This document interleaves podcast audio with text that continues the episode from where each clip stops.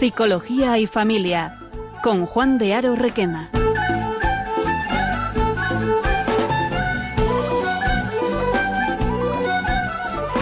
Hola, buenas tardes, queridos oyentes. Eh, os habla Juan de Aro. Eh, hoy vamos a tratar un tema, pues la verdad es que poco, poco habitual, pero creo que mm, puede ser de una gran ayuda. Eh, tenemos la idea de familias estructuradas, de padres que se llevan bien, de hijos que van creciendo, estudian y se independizan, pero muchas veces esto, mm, este ideal que, tenemos al formar una familia se ve truncado, se ve eh, absolutamente roto. Y nos encontramos con familias que pasan situaciones de, extrema dificultad. Yo he tenido la suerte de trabajar 12 años en el ámbito de los servicios sociales como psicólogo y, ahí pues he tenido la ocasión de ver eh, pues, situaciones de mucho dolor, de mucha desestructuración familiar. Por eso hoy em, quería dedicar el, programa a, estas personas que, sufren, que padecen y sobre todo a em, cómo ayudar también a, las personas que en un momento determinado eh, acompañan a, estas familias de, extrema dificultad. Estoy hablando de situaciones en las que ha habido mucho dolor, de un profundo sufrimiento, de injusticias, eh, situaciones de negligencias de los padres, de maltrato infantil, de maltrato a la mujer, de abusos sexuales. ¿eh? Yo he visto muchas separaciones, he sido testigo del dolor de los hijos ante la terquedad de los padres. He visto como padres antes entregados el uno al otro se hacen mutuamente responsables de su propia infelicidad, He visto cómo se deshumanizan poniéndoles en contra de los hijos para hacer daño al excónyuge. También hay situaciones de, eh, donde los hijos necesitan eh, hacerse invisible ante los gritos y las amenazas de los padres. he escuchado el, relato de menores que tienen que buscar a sus padres alcoholizados en el, en el bar. Adolescentes que han quedado traumatizados, bloqueados, como ausentes de la realidad presenciar una paliza de el padre a su madre. Escuchado también la negación del abuso sexual de un padre hacia, hacia su hija. Escuchado a niñas confundidas pensando que esos tocamientos eran una muestra de amor de su padre. Escuchado historia de, de seducción de una hermana con la que se mantiene asiduamente relaciones sexuales. Cómo a la vez se puede sentir sucia y necesitar de esa relación son situaciones de, de, pues de extrema dificultad, de extrema gravedad, que em, a lo mejor alguna vez os toca ser testigos de esta situación y decís, eh, pues ante esto, ¿qué se puede hacer? ¿Cómo yo puedo acompañar a, a esta familia? ¿Eh? Eh, yo he tenido que atender a padres y madres también aterrorizados por la actitud desafiante de los hijos. hijos que maltratan a, a sus padres. Eh, he visto el daño ejercido por hijos de sus padres por no comprarles la última consola. ¿eh? Menchones de pelo arrancados, puertas destrozadas. He visto también la culpa de, de una persona que presencia como, como una persona, un ser querido, pues se mata, se tira por la ventana. Son situaciones, como digo, de, de, de mucho dolor, pero que em, seguro que alguna vez hemos estado cerca de ellas y no sabemos cómo, cómo acompañar. ¿eh? He visto la impotencia de mujeres maltratadas que tratan de hacer todo lo imposible para que su pareja no se enfade o al menos no lo pague con los hijos. ¿eh? También he escuchado el testimonio de mujeres que han recibido golpes porque la comida estaba sosa o por no tener el pantalón eh, planchado de, de, su pareja. He escuchado también el relato desgarrador de madres que 20 años después eh, de haber abortado siguen teniendo esta herida abierta, ¿eh? una, una, rabia encubierta hacia la pareja que les obliga a abortar. pasan 20 años y la herida sigue ahí. Em, también em, he, tenido que tratar a, parejas en situaciones de, infidelidad. He visto como personas muy normales se volvían locas buscando las claves del ordenador em, para comprobar si estaban con otra persona o no. He presenciado el dolor de la mentira, de la incertidumbre, de la cobardía. He visto el dolor de traicionar a, la persona más querida y hacerla sentirse absolutamente nada. ¿eh? He visto el miedo a perderlo todo, a perder lo más querido. Vamos, que efectivamente en ocasiones parece que, el ideal de familia no se cumple. ¿eh? Y cuando uno está cerca de esas familias se pregunta, ¿y yo cómo puedo acompañar? ¿Pero puedo hacer algo, algo de esto? Yo lo que puedo afirmar es que a pesar de todo este dolor, todo este daño que, he tenido eh, como profesional, la ocasión de, presenciar, de, acompañar y de intentar sanar, eh, eh, puedo afirmar que la, villa, que la vida es, bella, que aunque el, mal parece que lo inunda todo, el, el bien, el deseo de bien, de que el corazón sane es mucho más, mucho más potente y mucho más, mucho más verdadero. Em, eh, nos, eh, nos gustaría, eh, ante estas situaciones de, dificultad, no, no, no hacer un discurso largo. Ojalá pudierais contar a aquellas personas que acompañáis o, estas personas que, que, sufrir esta, que habéis sufrido situaciones de este tipo como los que he relatado, que pudierais contarnos vuestro, vuestro testimonio, vuestra experiencia os voy a decir eh, el teléfono mm, desde el que al que podéis llamar, ¿eh? que es el 91 005 94 19. Repito, 91 005 94 19. Sabéis que estamos haciendo el programa eh, en directo. Eh, podéis llamar, contarnos vuestro testimonio, tanto personas que os habéis visto en la, necesidad de acompañar a estas familias o, personas que habéis eh, sufrido este, este dolor. Eh, ¿Se puede acompañar a quien provoca tanto dolor? ¿No sería demasiado poco acompañar, simplemente acompañar a quien padece este dolor?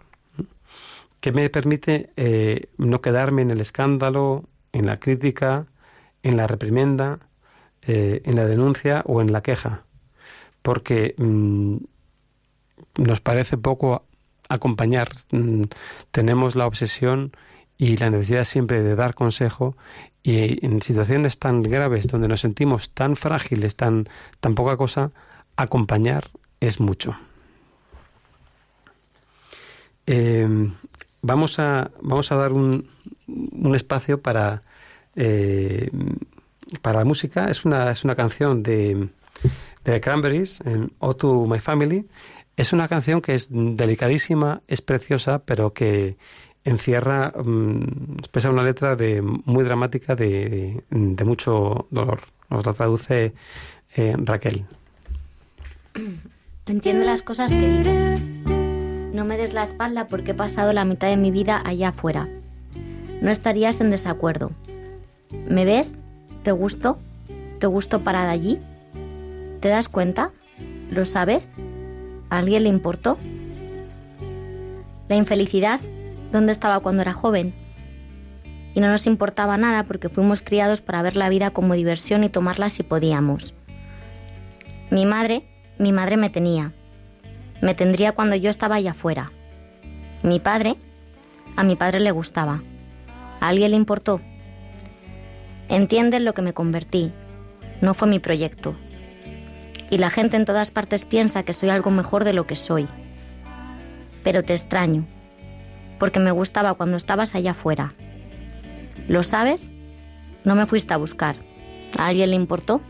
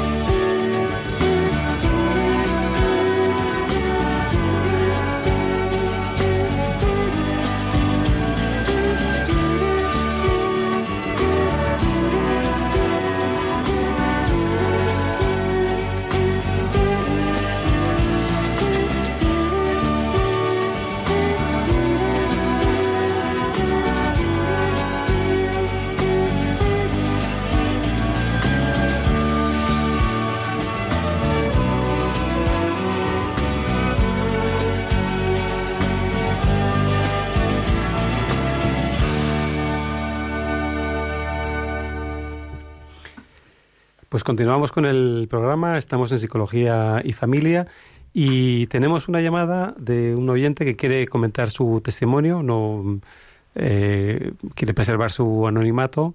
Eh, pues buenas tardes. Hola, buenas tardes. Buenas tardes, pues eh, cuéntanos si tienes alguna pregunta o quieres contar tu experiencia. Pues lo primero quiero dar las gracias de que habléis de este tema. Creo Pues que es gracias algo... a ti. Eh, estoy muy nerviosa, es algo muy doloroso para mí y por desgracia para muchísimas personas y es algo de lo que no se habla mucho porque me imagino que es que no sabemos muy bien qué hacer con esto, ¿no? Y mm, bueno, voy a resumir sin dar muchos detalles, pero eh, yo nací hace aproximadamente 50 años en una familia sin amor, sin Dios, eh, donde imperaba el egoísmo y el hedonismo y donde los niños éramos un estorbo. Eh, arrastró unas heridas terribles desde la infancia que evidentemente pues me llevaron a bueno nos llevaron a cada uno por un lado no a cometer muchos errores muy graves muy serios y a pagar unas consecuencias muy muy serias no eh, luego pues he ido manteniendo relaciones buscando afecto buscando una familia por un lado por otro mendigando y haciendo las cosas mal porque cuando estás solo y no sabes pues no no es difícil no acertar. Eh, al final bueno pues me casé tuve unos hijos y mm, aquel matrimonio también fracasó evidentemente porque cuando una cosa está mal asentada pues es difícil. Él se marchó me quedé con mis hijos. Y bueno pues un mes después de que él se marchara yo casi estaba a punto de morir y apareció la iglesia en mi vida el señor. Alguien a quien yo buscaba pero que no conocía que no sabía que existía pero que necesitaba desesperadamente. ¿conociste a alguna persona que te, te mostró la iglesia? Pues, eh, o sea, fue algo muy extraño, ¿no? Fue una persona a la que estoy, yo ya tenía 37, 38 años y una persona a la que yo había conocido una vez, eh, con, con 18 años, se enteró que yo lo estaba pasando muy mal y me invitó a una peregrinación. Eh, yo no yo no quería ir y fui pues porque me, me prometieron un paseo por los Pirineos. Y en los Pirineos me encontré con una madre que era la Virgen de Lourdes. Y bueno pues ahí cambió mi vida totalmente. Eh, gracias a aquello pues mis hijos han podido crecer en, en un entorno de la iglesia con muchas ayudas muchos apoyos pero pero es muy difícil o sea es muy difícil ¿Pero puedes decir que tus hijos están contentos en la vida? pues mis hijos están Con las eh, dificultades que tengan, claro. Sí. Pues mis hijos ahora mismo son adolescentes y han crecido bien, o sea, en, una, en un entorno bueno. Tienen una profunda herida por, la, por el divorcio y por las consecuencias que todo esto trae. Y yo estoy segura de que saldrán adelante, ¿no? Pero, mm, o sea, arrastran una herida. O sea, yo lo que, lo, sobre todo lo que quiero decir son dos cosas. Lo primero, dar gracias de que se hable de esto. Y lo segundo es eh, eh, decir pu- a todo el mundo, no, o sea, que se sepa, ¿no? Que el divorcio y todo esto que ya hemos aceptado como una cosa que es normal, que no pasa nada, que es mentira, que sí que pasa, que cuando un matrimonio se divorcia y tiene hijos o se separan, eh, lo primero que ocurre es que se parte el corazón de los hijos. Estoy hablando desde que soy hija de padres separados, madre de hijos separados y esposa separada. O sea, conozco esto muy bien, conozco es lo que pasa, ¿no? Y lo primero que ocurre es que se parte el corazón de los hijos. Luego, evidentemente, para Dios no hay nada imposible, ¿no? Y a mí, pues, muy tarde, pero me sacó adelante y, bueno, pues eh, ahí sigo, ¿no? Luchando. Pero que mm, el 90% de las separaciones que hay hoy en día nos, se podrían evitar perfectamente. Eh, evidentemente hay una parte de personas que se tienen que separar pues por la convivencia es imposible pues por problemas de alcohol o de drogas o de maltratos pero que no es la mayoría que ahora mismo nos están vendiendo que tenemos o sea nos creemos que la vida es una película de Hollywood y no es verdad eh, el amor es otra cosa el amor es algo muy serio por lo que hay que luchar y es un poco lo que yo quería transmitir, ¿no? Que la gente sea un poco consciente de lo que es un matrimonio, de que pedir por favor en la iglesia y en, la iglesia, ¿no? Que es el único sitio donde yo creo que, que es posible, ¿no? Que, que se eduque a los jóvenes en las familias y que podamos luchar en contra de esto que hace tanto daño. O sea, que la destrucción de la familia es un horror, un horror, que la gente salimos todos muy, dañados, muy dañados. Y bueno, pues esto era un poco lo que quería decir. Pues y de verdad dar las gracias de que habléis de esto. Es muy importante que se hable. Muchas gracias a ti. Eh, te, te, diría, aparte del, del testimonio que, que, expresas, hay, hay cosas que has dejado caer que me parece muy importante tener, tener en cuenta. Hablas del, del dolor de los hijos, la herida que provoca en los hijos, eh, la separación, eh, pero también por, lo que dices, me parece todavía más importante eh, la seguridad que tú has podido dar a tus hijos porque les has acompañado en la vida. A veces eh, incidimos demasiado en, en, la herida, en el dolor, en lo que falta. Me imagino que tus hijos tendrán sus dificultades, pero necesitan a alguien que les acompañe y que, les tenga cerca. Y tú has estado, ¿no? Sí, he hecho todo, sí, yo me he volcado en mis hijos, o sea, yo, sí, sí, sí, yo cuando vi la cara de mi hija, mi primera hija, eh, algo ocurrió en mí, sí, sí, dentro de mí, yo miré su carita y dije, ¿cómo es posible, no? ¿Cómo es posible?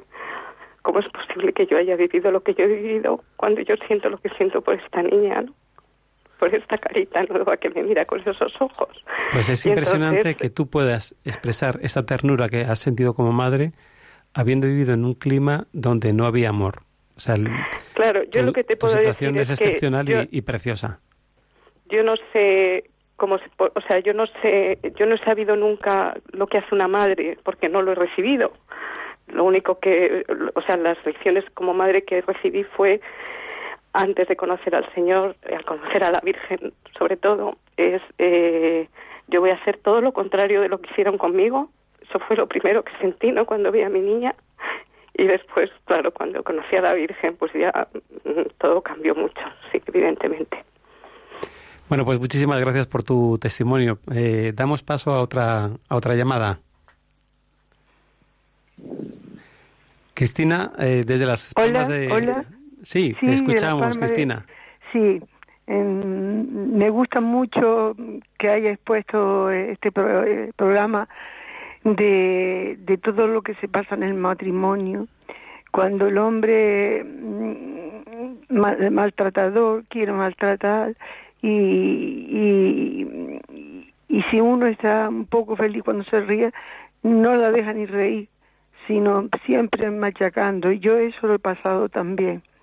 En 36 años que después fue la separación, porque ya mi hija era grande con 34 años y mi hijo con 32, pero, pero yo desde pequeña he estado con el Señor y con la Virgen Santísima y, y son lo que me ha ayudado.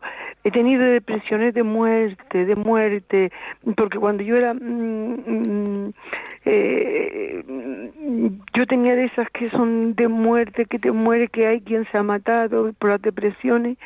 Yo lloraba lágrima viva y yo decía, ay Dios mío, mis hijos, ¿quién me los va a criar? ¿Quién me los va a criar? Y, mi misericordia siempre es esa. Y, y yo eh, eh, ahora la tuve también, será que soy propensa a tenerla, mm, porque ahora no, no tenía por qué venir, pero dice que vienen también por, por, recuerdo de todos los maltratos y todo eso. Y entonces, mm, lo que digo, mm, que se sufre mucho, pero ahora le doy gracias a Dios y a la Virgen María Santísima porque me ha llenado de gracia, porque porque mi hija la veo bien, mm, con su marido, aunque yo quiere, quería que se casara por la iglesia, pero fue por el juzgado, pero bueno, a lo mejor se casa. Y mi hijo lo veo bien unido a su pareja, que también me gustaría que se casara por la iglesia. Pero nadie sabe lo que se sufre cuando un maltratado maltrata, se sufre mucho. mucho. Efectivamente. Y tú aguantaste eh, hasta que viste a tus hijos que crecieron. Pero ahora es el momento de que tú te cuides. Sí. Y te dejes eh, acompañar. Lo que le quiero decir, mm, mm, Mario, Mario es verdad. Eh, Juan.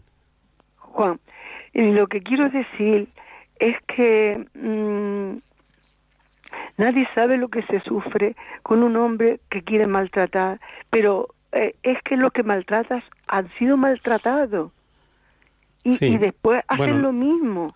Sí, efectivamente, por eso es importante romper esta dinámica del maltrato ¿eh? pero, y, no mm, tolerarla y, y, por eso una de las cuestiones fundamentales es, ante la experiencia del maltrato, romper con el silencio, romper con la con el con el callarse, eh, el aislarse.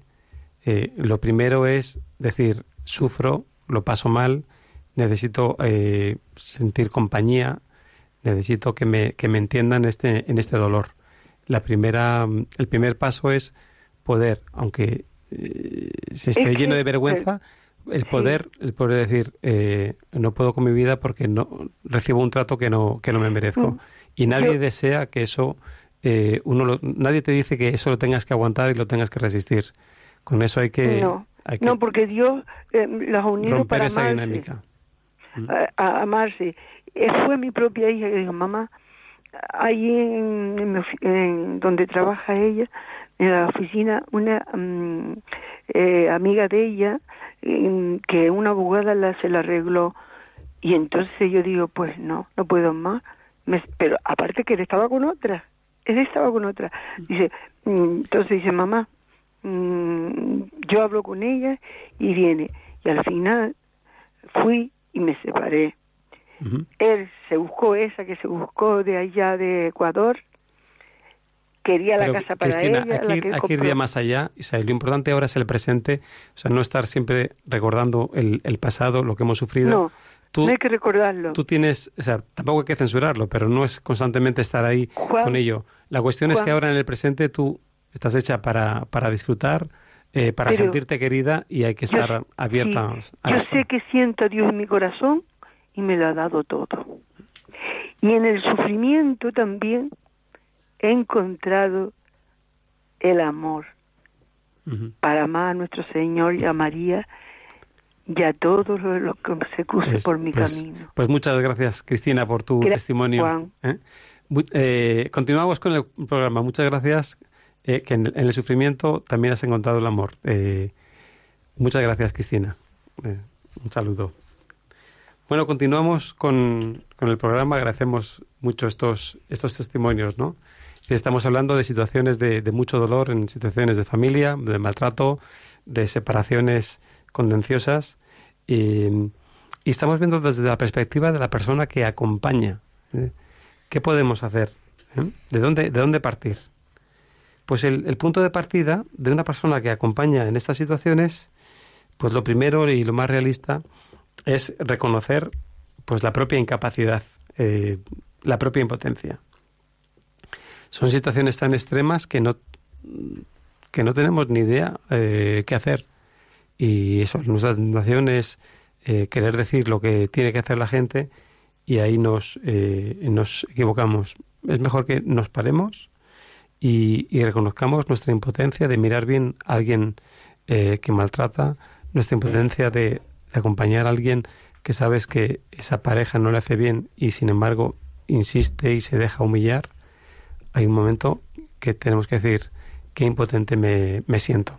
Cuando yo trabajaba en servicios sociales, era coordinador del programa de, de familia, eh, cuando llegaban nuevos trabajadores sociales, psicólogos o mm, otro tipo de, de, profesionales, pues venían con muchas ganas, con mucho deseo de expresar pues su deseo de cambiar, de hacer las cosas. Pero había un momento donde em, ponían en juego un montón de recursos, de intentos de, ayuda, de escucha, y, el ver que, nada cambiaba, al final les hacía eh, sentirse absolutamente impotentes y reconocer que no, no sabían qué hacer. En este momento eh, nosotros eh, les dábamos la enhorabuena, porque este era el punto de partida, reconocer que, nos cuesta abrazar en la incapacidad de, los demás y, nuestra propia incapacidad. Entonces la impotencia se convierte en un grito que te reclama algo más grande, eh, que gracias a que estás acompañado no, no tiene la última palabra. Y esta impotencia te ayuda a mirar con una ternura infinita a la gente que sufre, porque no eres tú quien tiene que resolver las cosas, tú solo tienes que acompañar. Creo que tenemos otra llamada. ¿Mm? Eh, nos llama Fernando desde Madrid. Fernando, te escuchamos. Buenas tardes, Juan. Buenas tardes. Mire, usted, yo hace muchos años tuve un problema con un gitano y su pareja. La pareja estaba embarazada. Entonces yo me peleé con el gitano y todo quedó en eso, una pelea. Bueno, al cabo del tiempo me lo encontré y me dijo que su mujer había abortado por culpa de la pelea. Y a mí eso me ha dejado como un hueco en mi vida. Yo le dije, mira, lo siento, le di 200 pesetas y se fue. Le volví a ver una vez un día por el metro y luego me encontré a su mujer, a su pareja, y se alegró mucho de verme. O sea, es un poco contradictorio esto, ¿no, Juan? Sí, entiendo. Y yo, y yo, y yo sufro porque pueda haber causado un aborto que a lo mejor no, no cometí. Te entiendo. Porque, porque en la pelea él, dice que no te puedes fiar mucho de los gitanos y de esta gente. A lo, a lo, mejor me contó cualquier historieta este hombre, pero que la chica, la mujer, cuando que no sé qué pasó, yo a la mujer no la hice daño, no la toqué, me peleé con él y me dijo al cabo del tiempo que la mujer había abortado por culpa de la pelea y la mujer me la encontré yo al cabo del tiempo en la Gran Vía y, se alegró mucho de verme. No me dijo nada del aborto ni nada de esto. O sea, lo que está claro es que tú te has creído la historia de este hombre, eh, no le has puesto ningún filtro mm, y tal y como te lo ha contado, eh, te ha inoculado una culpa que no, no es justa. Yo te aseguro que por esto eh, esta mujer no, no ha abortado. Mm, será un misterio, posiblemente no lo sepas nunca, no lo sepamos nunca porque abortó, pero te aseguro que por este motivo no es. A veces nos gustaría acompañar de otra manera a, la gente y, y bueno, pues nos, nos, equivocamos o nuestra ayuda no, no llega como o no se, no se recibe, se, se interpreta mal. Pero a mí me parece que tú te estás tratando muy justamente. Tú te has, te has eh, no, no te has salido de esta culpa, de este malestar, y fíjate que se te ha dado la, oportunidad de ver a esta mujer, ver que se alegraba de ti, de verte, de verte a ti, y, creo que esto es suficiente para que tú te quedes en paz. Pues muchas gracias, Fernando, por, por tu llamada y por tu testimonio. Un millón de gracias, Juan. Mm. Gracias. Ah, muchas gracias a ti. Eh, pues, pues seguimos. Habíamos, habíamos hablado de, de reconocer nuestra propia incapacidad, de nuestra propia impotencia, pero también hay cosas, más cosas que podemos hacer, ¿no, Raquel? Sí, eh, una de las segundas cosas es eh, no negar ninguna de las emociones. Eh, es inevitable no poder sentir la rabia, el enfado, la impotencia, el sentimiento de injusticia por parte de la persona que acompaña a, la persona que, queremos, pero cada una de estas emociones cumplen una, una función que es importante. Eh, por ejemplo, la rabia eh, en pequeñas dosis lo que nos permite es eh, proteger, nos ayuda pues a, a, poder cuidar y a poder dar el apoyo a esa persona. Entonces la tenemos que utilizar para, para llenarnos de fuerza y estar en ese acompañamiento con respecto al otro. Eh, detrás de la rabia, en muchos casos, lo que suele haber es eh, la tristeza y tendemos a pensar que la tristeza es una emoción negativa y que... Como que nos lo tenemos que quitar de encima. La tenemos que quitar de encima, nos hace daño. Pues no, la tristeza también eh, cumple una parte importante. manifiesta que eh, manifiesta que, que, lo que le están haciendo a la otra persona a nosotros nos hace daño y nos duele. Eh, entonces lo y, que no lo podemos negar, ¿no? Porque mostrar esa tristeza, ese dolor ante alguien que acompañamos, creo que es una cosa que nos parece poquita cosa, pero que que a la gente le, le, reconforta, ¿no? Exactamente, de alguna manera la, la, otra persona se va a sentir que, que, sí que le importamos. Y por otro lado también podríamos hablar del miedo, que también es una emoción muy útil, en donde del mismo modo también es un mecanismo de protección hacia esa persona que hace el acompañamiento, eh, porque al fin y al cabo nos permite estar al pie de, del, de cañón. Muy bien, tenemos otra, otra llamada eh, desde Granada. Adelante. María. Sí, hola, buenas tardes. Buenas tardes, María. ¿Qué nos cuentas? Pues mire, estaba escuchando todos los testimonios y la verdad que son desgarradores, eh, porque cualquier agresión, mm, por muy muy floja que sea, siempre crea pues una secuela. Eh, es cierto que en mí la ha creado. No me voy a manifestar, solamente quisiera manifestar lo que ha significado para mí Radio María y lo que a mí me está ayudando para salir de ese túnel que no tenía salida. Yo le digo al Señor, otro día ante ti, Señor, ante tantas caídas mi fortaleza tiembla. Me caigo pero me levanto. Sé que tú me sostienes y me tiendes tu brazo. Acércate de mí para las dificultades de mi vida. Ayúdame a poder descansar y que haga feliz a los que me rodean. Que tu voluntad se refleje en mi vida. Te suplico, Señor, que sienta en mi alma la certeza de que estás vivo. No te alejes de mí. Con cuánta facilidad,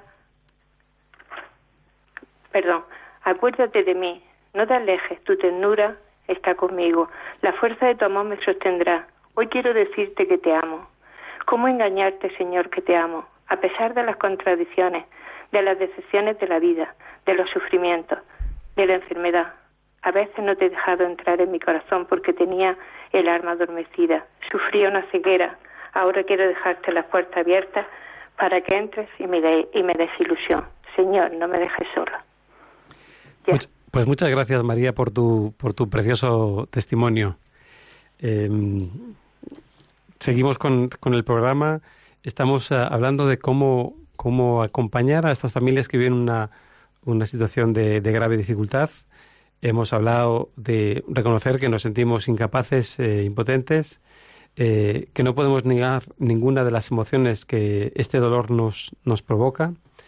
Y hay una cuestión que también es importante, que necesitamos conocer eh, la historia de estas personas que, que sufren o, o, de estas personas que hacen sufrir. Mm, es difícil entender que un padre pueda maltratar a su hijo. Esto en ningún caso lo podemos justificar, pero dices, ¿por qué se produce esto? Eh, generalmente, mm, padres que maltratan a su hijo son padres que han tenido una historia también de niños llena de dolor, de, mm, ausencia, eh, de malos tratos. Eh, y es importante acercarse a esa historia, conocerla, no para justificarlo, que vuelvo a repetir, esto nunca se puede justificar, nunca Nunca podemos hacernos con conniventes por esto, pero sí eh, nos permite transformar esta, esta rabia en un deseo de, de, acompañar, de mirar con una ternura nueva a estas, a estas personas. Eh, en mi experiencia como, como psicólogo en, el ámbito de los servicios sociales, pues me he encontrado en muchos casos y me ha cambiado el poder preguntarles eh, sin ningún prejuicio eh, qué había sido de, de su infancia, qué había pasado en, su vida, cómo era la relación con sus padres. Son historias también de mucho dolor. Por eso me parece impresionante el testimonio de personas que a pesar de haber vivido una situación de, de abandono o de maltrato, son capaces de tener una mirada de ternura hacia, hacia sus hijos. Eh, necesitamos juzgar mucho menos criticar menos y, mirar más, mirar más el, dolor también del que provoca eh, ese dolor. La, la cuarta, cuarta cuestión que sería interesante comentar es que em, por encima del, del mal que, que, vemos, eh, a mí me ha fascinado siempre la historia de personas que, em, a pesar de, de, haber sufrido maltrato, de haber sufrido abandono, les ves unas personas enteras, contentas, alegres, que disfrutan de la vida. Esto siempre me llamó muchísimo la atención y me he preguntado, ¿y esto por qué es posible? Porque es posible que personas que han vivido una historia de inmenso dolor, de repente te encuentres que son personas que están contentas, que son felices, personas bellas por dentro y por fuera. Pues lo que me ha, o sea, mi conclusión es que estas personas que han vivido esta situación de maltrato, además del maltrato, han tenido la compañía de personas que les han querido de un modo pues a veces muy discreto, muy, muy tierno. A lo mejor alguien ha sido, se ha sentido abandonado por su madre, pero de repente tiene un, una tía que, que le ha acompañado, que, que la ha querido, que le ha dicho, tú vales, yo estoy contigo. Esto es impresionante. Estas son personas que al tener la experiencia de dolor se dan cuenta del valor que tienen las cosas, que tienen las personas y, son capaces de disfrutar mucho más la, vida. Entonces, eh, digamos que todos en, la vida necesitamos como un ángel, eh, alguien que nos, que nos mira con ternura. Y muchas veces, pues, los padres no son capaces de cumplir ese papel, pero te encuentras que un profesor, una tía, mm, un amigo, cumple esa función y de repente te rescata la vida. Estas son las personas que, que, se llaman resilientes, que a pesar de la dificultad del, del dolor, eh, están como una roca firme, viviendo con sus problemas y sus, y sus dificultades. Entonces, lo, em, lo importante es entender que, que este ángel es, es alguien de, de, carne y hueso, que no, que no es perfecto. Eh, tú, tú también puedes acompañar y puede ser eh, un ángel, alguien que transforme la vida de una persona que vive llena de dolor. en este sentido, el papel de, de los profesores es precioso. Eh, una persona que acompaña en comedor, el poder acompañar, el poder permanecer, es algo que genera una, una ternura y un deseo de, sentirse querido que te transforma. Em, parece poco, pero no es, porque eh, no somos no somos dioses, somos ángeles. Muchas veces queremos eh, resolver los problemas a la gente y darles la solución perfecta, pero mm, cuando queremos resolver los problemas nos proponemos como si fuéramos dioses. Eh, queremos dar la solución que erradicará el problema y eso no es posible. Intentamos convencer, dar argumentos. Y sin embargo, el, el ángel lo único que hace es acompañar y decir, tú vales mucho más que el dolor que has padecido, eh, tú eres mucho más importante y tú eres mucho más digno de ser querido que toda esta, que toda esta tristeza y, este maltrato que, que has sufrido. Esto transforma a las personas. El problema es que cuando alguien ha sufrido un maltrato, no se siente digno de ser querido y provoca, provoca hasta que hasta que el otro abandona. Por eso la, la función del, de este ángel es acompañar y permanecer.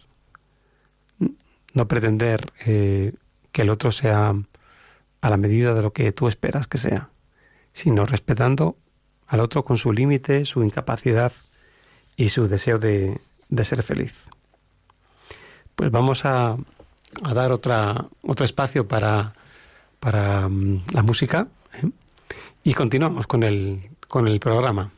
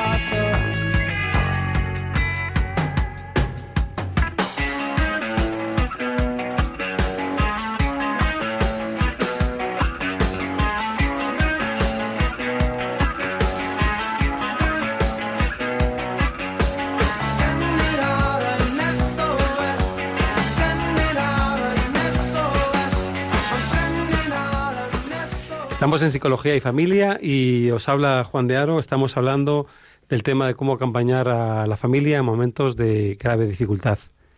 Eh, estábamos hablando antes de, esta pausa de la necesidad de encontrarnos en la vida con, ángeles, personas de carne y hueso que nos rescatan del, mal que hemos sufrido. Y, tenemos testimonios, hay personas que han escrito libros que, están, son relatos llenos de, dolor, de, de, mucha tristeza, pero de una esperanza increíble, que es lo que hoy, eh, aunque nos pongamos con este tono así tan grave, os queremos eh, transmitir.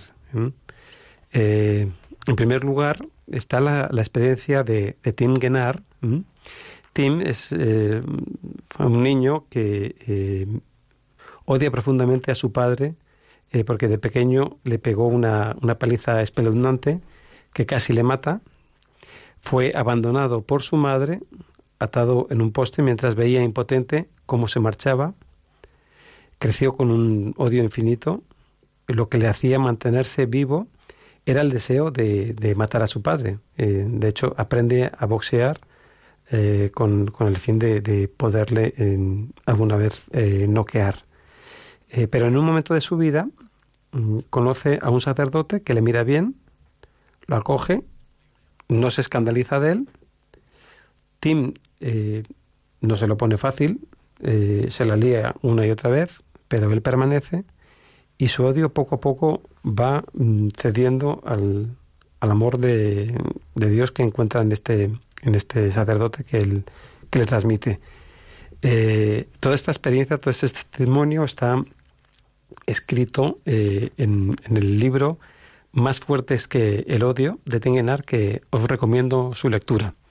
He de deciros que el, inicio del libro es eh, tremendamente duro, es muy dramático, pero transmite una experiencia y una, una, belleza. Eh, es una persona que vive en el sur de Francia, se dedica a acoger a niños en situaciones de dificultad y escucharle es una verdadera eh, maravilla. Él felizmente se casó, tuvo sus hijos y consiguió transformar ese odio en, más amor. Creo que tenemos una, una llamada eh, desde Valencia. Sí, hola, buenas tardes. Hola, buenas tardes. Soy María de Valencia. Hola, María. yo he empezado, o sea, he escuchado el programa una vez empezado y no sé si realmente considerarme acompañante o simplemente quiero comentar el caso que, he vivido. Yo soy catequista de niños de comunión aquí en Valencia y este año hemos tenido un problema de maltrato a una, de las niñas que han tomado la comunión. Eh, de esto no nos, no nos hemos enterado hasta casi el final, cuando han venido toda la cosa del traje de comunión, del banquete, quién se lleva a la niña, quién no ha sido realmente mm, un disgusto grandísimo.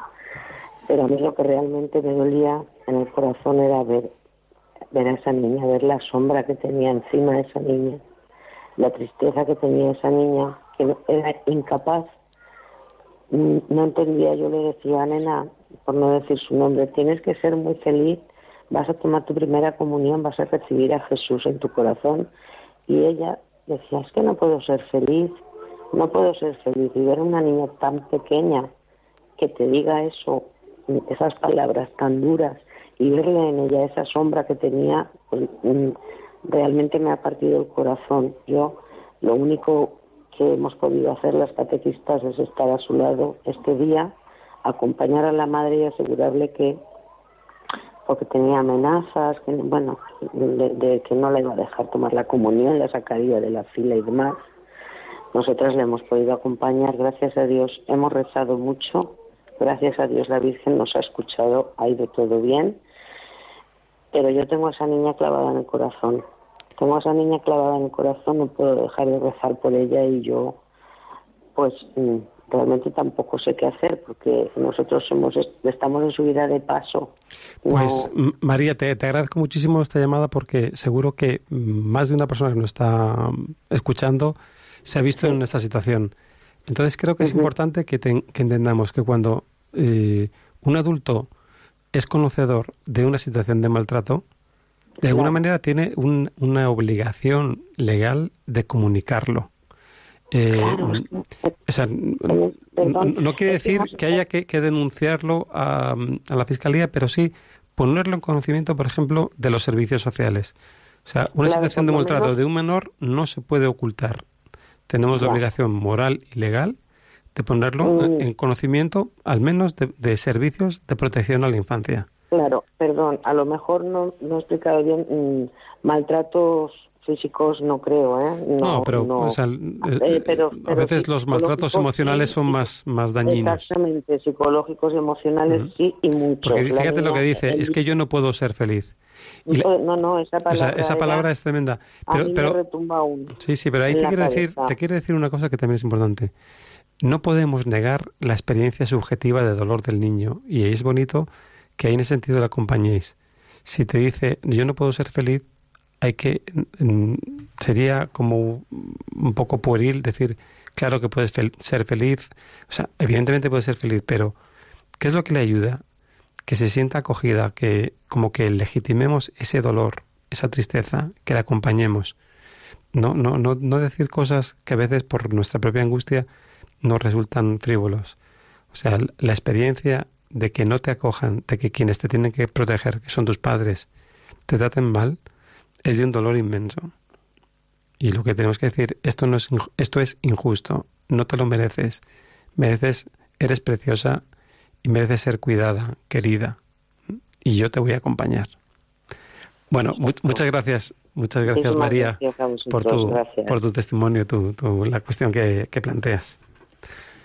Bueno, estamos ya casi al final, así como quien no quiere la cosa, se nos ha acabado el, el tiempo eh, pero mm, me gustaría eh, que poderos relatar como otro testimonio de, de personas que viviendo una situación de extrema dificultad, de extrema dificultad, eh, han, han, podido mm, salir adelante.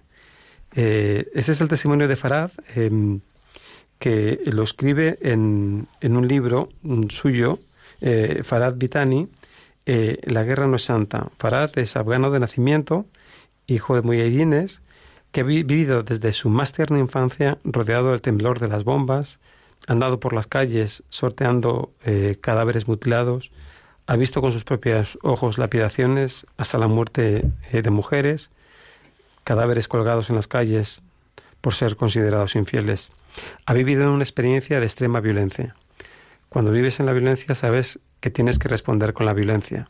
Decía, pero él ha tenido a su madre, un amor, el amor de su madre que le ha expresado de manera incondicional, con una ternura infinita. Eh, su madre le decía eh, que aunque él haya visto toda esta, esta violencia eh, y, el, y el corazón se sienta que se, se siempre existe un punto punto, un puro punto en el corazón capaz de percibir el bien. Siempre es posible percibir el bien a pesar del, de este dolor. En los estadios de fútbol de Afganistán llevaban a modo de espectáculo a ejecutar, lapidar a personas, a mujeres, y la gente iba a verlo con intención, una intención educativa. Su madre le decía que nunca fuera. Pero le fue una, dos y hasta tres veces. A la tercera vio que un marido con sus dos hijas pequeñas en los brazos llevaba a lapidar a su mujer por haber sido infiel. Recuerda cómo los hijos lloraban buscando abrazar a su madre y su madre, rodeada de guardas, lo intentaba abrazarles también, eh, pero se lo impedían. Vio en esa mujer a su madre, la ternura de su propia madre. Em, este, este amor de, madre lo transformó y, el testimonio que, él refleja en este libro es, precioso. La guerra no es santa, eh, se titula. Bueno, se nos ha acabado el tiempo así como quien no quiere eh, la cosa. Y, bueno, mm, pues eh, solo terminar diciendo que, dedicamos todo este, este programa a, a los trabajadores sociales, educadores sociales, psicólogos que trabajan en el ámbito de servicios sociales o en el ámbito de, atención a la familia en situaciones de dificultad, porque tienen una labor impresionante, a veces muy dura, a veces muy poco vistosa, pero que para que es fundamental para, para el desarrollo de, tantas personas que viven en, situación de dificultad. Eh, pues muchas gracias eh, a todos y hasta la próxima.